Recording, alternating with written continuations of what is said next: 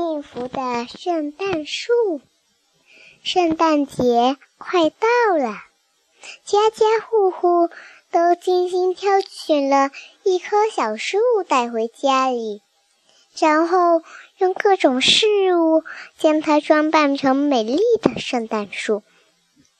森林里有一棵小树，总是很不高兴的样子。因为到现在为止，还没有人选它做圣诞树。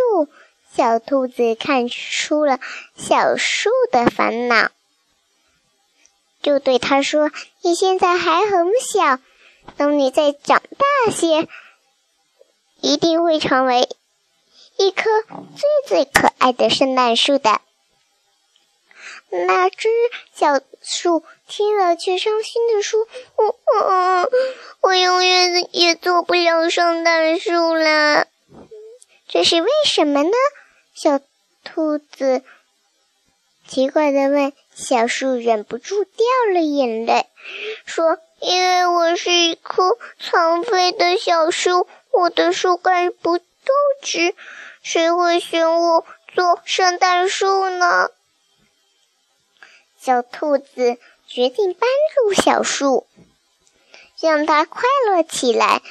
它把小树的烦恼告诉了森林里的朋友们，并约约好在圣诞节的前夕给小树一一个惊喜。于是，在圣诞节前一天的晚上，一件。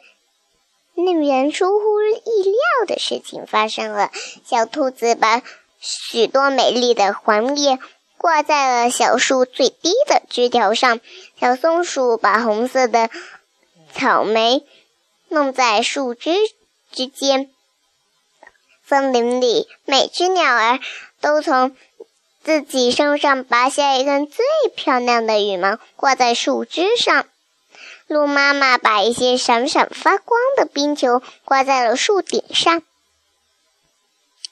圣诞节的早晨，当第一缕阳光照照在小树的身上的时候，它简直美极了，连太阳公公都说世界上再也没有比这更美的圣诞树了。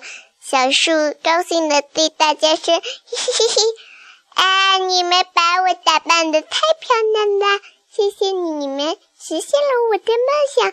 我决定永远都做你们的圣诞树。